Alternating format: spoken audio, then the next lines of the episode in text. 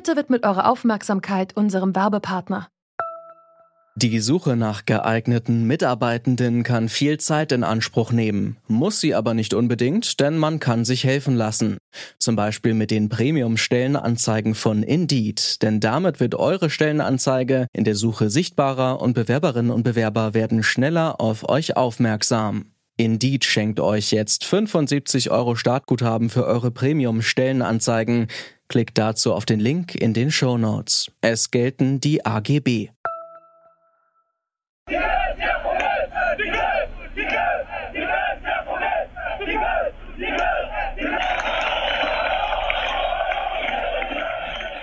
Hier habt ihr gerade Protestierende gehört, die in Tunesien 2011 zu Tausenden gegen Machthaber Ben Ali auf die Straße gegangen sind. Und das mit Erfolg. Ben Ali ist gestürzt worden und unter dem Namen Arabischer Frühling haben die Proteste auch auf die arabischen Nachbarländer übergegriffen. Der arabische Frühling hat die politischen Machtstrukturen in der arabischen Welt ganz schön umgekrempelt. Aber was ist jetzt, zehn Jahre später, von diesen Demokratiebewegungen noch geblieben? Das fragen wir uns heute. Es ist der 13.01.2021. Mein Name ist Danny Köhler. Hi.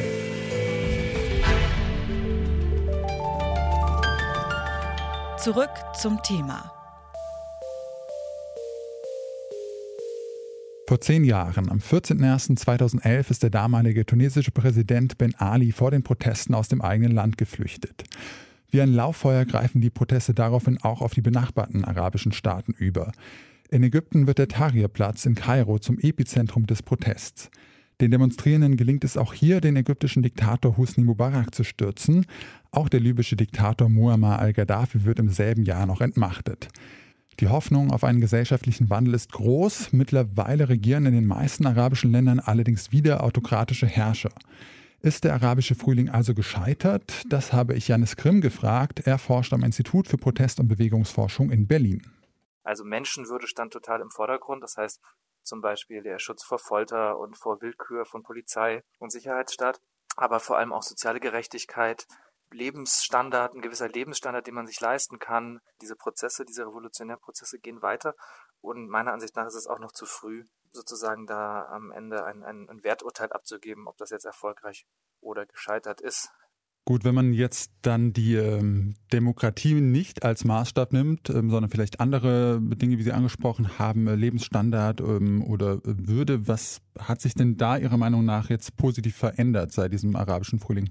Also was sich äh, auf jeden Fall äh, positiv verändert hat seitdem, der, der Möglichkeitshorizont hat sich geweitert für ähm, junge Bevölkerung, die, die betroffen waren von Massenprotesten. Das heißt, man kann sich auch was anderes jetzt vorstellen als ein diktatoriales System. Man kann sich Mitbestimmung vorstellen, man kann sich Zivilgesellschaft vorstellen. Es wurden auch eigene Konzepte einer dynamischen Zivilgesellschaft entwickelt.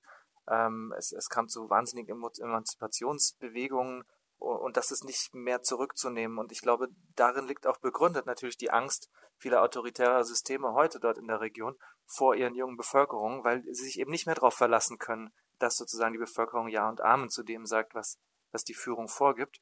Ähm, und dementsprechend setzen die natürlich auch auf äh, massivst auf Repression, wie beispielsweise in Ägypten, und zwar in einem Ausmaß, wie das selbst vor dem arabischen Frühling gar nicht, äh, gar nicht zu sehen war. Ja, Sie haben es äh, angesprochen, auch gerade seit äh, 2019 gehen wieder Menschen in nordafrikanischen äh, Ländern auf die Straße, dieses Mal in Algerien und im Sudan. Ähm, glauben Sie denn, dass diese Proteste auch wieder auf andere Länder, etwa Ägypten, überschwappen könnten und es da zu einer neuen arabischen Protestwelle kommen könnte? Also in gewisser Weise ist es dazu ja schon gekommen. Das, was da seinen Ausgang nahm in Sudan und äh, Algerien, das äh, wurde fortgesetzt im Irak. Das gleiche hatten wir im Libanon auch gesehen, wo bevor der Corona-Krise und vor ähm, jetzt auch der großen Explosion in Beirut eben auch eine sehr äh, junge und äh, diverse Zivilgesellschaft auf der Straße mobilisiert hat. Und das sind schon Bewegungen, die sich natürlich gegenseitig beflügelt haben. Aber selbst in Ägypten beispielsweise gab es im letzten Jahr Proteste gegen das Regime, die sind natürlich nicht so groß gewesen und es waren keine wahnsinnigen Volksaufstände, wie man das 2011, 12 gesehen hat. Die Saat ist gesät sozusagen und geht immer wieder an unterschiedlicher Stelle auf. Ein pauschales Urteil, ob der arabische Frühling gescheitert ist oder nicht, kann man also nicht so leicht fällen, meint Janis Grimm. Wir haben uns am Beispiel von Ägypten noch einmal angeschaut, was sich aus den Protesten entwickelt hat. Dort lässt sich feststellen, dass mit Abdel Fattah al-Sisi ein neuer Diktator in Ägypten regiert, der mit Repression gegen die Bevölkerung vorgeht. Hat sich die Lage in Ägypten im Vergleich zu Zeiten des Mubarak-Regimes also sogar noch mal verschlechtert? Das beantwortet mir Karim El-Goari. Er ist Auslandskorrespondent des österreichischen Rundfunks vor Ort in Kairo und hat mit Repression und Rebellion Arabische Revolution, was nun ein aktuelles Buch über den arabischen Frühling veröffentlicht. Ja, ich glaube, in dem Fall äh, Ägyptens kann man das tatsächlich so sagen, dass äh, heute die Situation, äh, was die Repression des Staates angeht, noch schlimmer ist, als sie zu Zeiten Mubaraks war. Wir, war, wir haben Zehntausende Menschen, die äh, ohne Anklage äh, aus politischen Gründen im Gefängnis sitzen.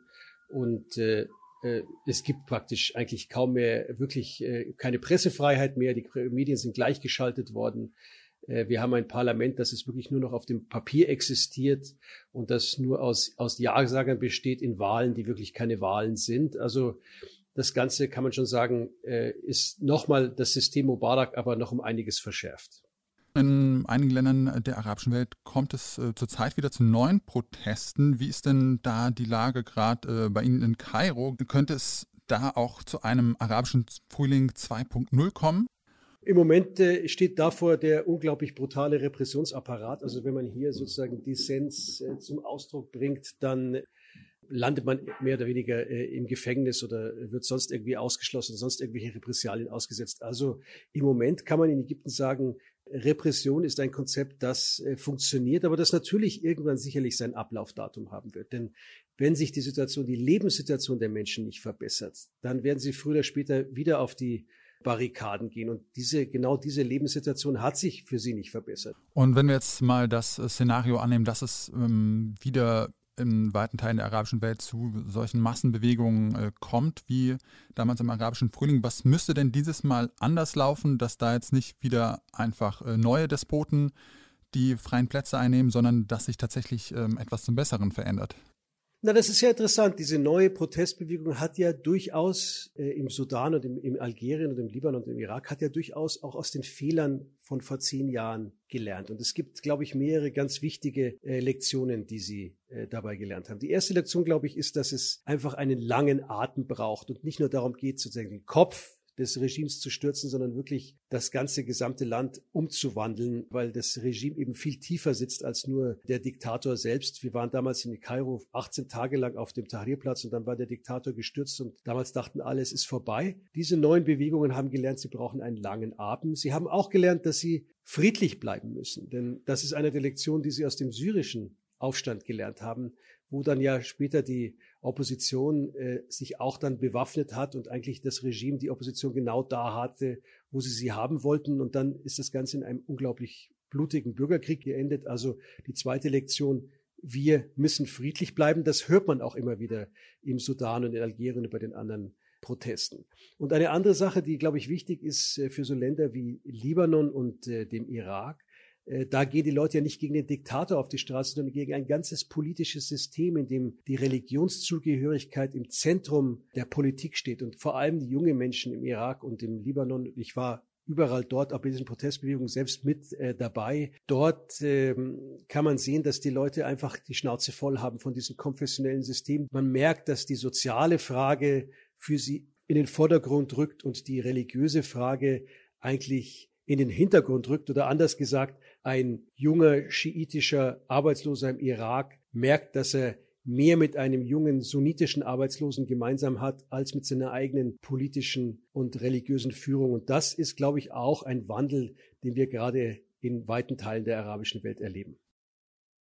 Viel verändert hat sich in Ägypten seit 2011 also nicht, meinen Janis Krim und Karim El-Gouari. Ein Diktator wurde durch einen anderen Diktator ersetzt, der sogar noch repressiver agiert als sein Vorgänger. Trotzdem haben beide die Hoffnung, dass es nicht so bleibt. Sie sehen eine junge Generation in Ägypten und in anderen arabischen Ländern, die gelernt hat, sich politisch zu organisieren und das Gefühl hat, etwas verändern zu können. Vielleicht ist das also eine Grundlage für einen arabischen Frühling 2.0. Das war's für heute von uns. Wenn euch der Podcast hier gefallen hat, dann abonniert ihn doch gerne auf der Podcast-Plattform eurer Wahl. An dieser Folge mitgearbeitet haben Charlotte Mate, Max Königshofen und Alea Rentmeister. Chef vom Dienst war Jonas Enke und mein Name ist Janne Köhler. Ich sag ciao und bis zum nächsten Mal. Zurück zum Thema vom Podcast Radio Detektor FM.